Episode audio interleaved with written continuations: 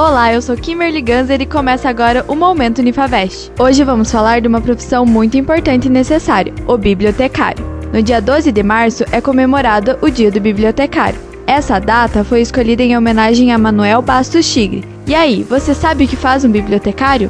Silêncio, por favor. Livros, estantes, enciclopédias, mesinhas de estudo, arquivos. Quem nunca associou o ambiente das bibliotecas diretamente ao trabalho dos bibliotecários? Além de atuar em bibliotecas escolares públicas e privadas, esses profissionais também podem exercer funções em centros de informação, banco de imagens, agências de publicidade, institutos de pesquisa, entre outros locais.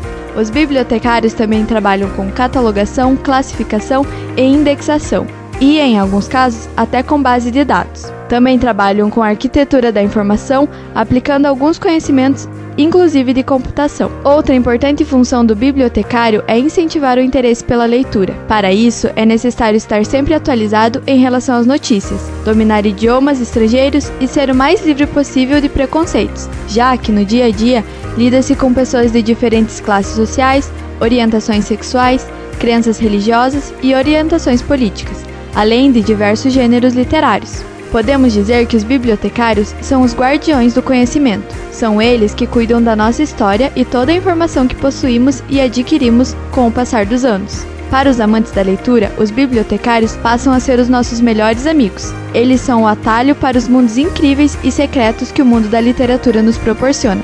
Essa é a homenagem da Unifavest Literatura a todos esses profissionais. Visite as bibliotecas e conheça mais sobre o trabalho de um bibliotecário.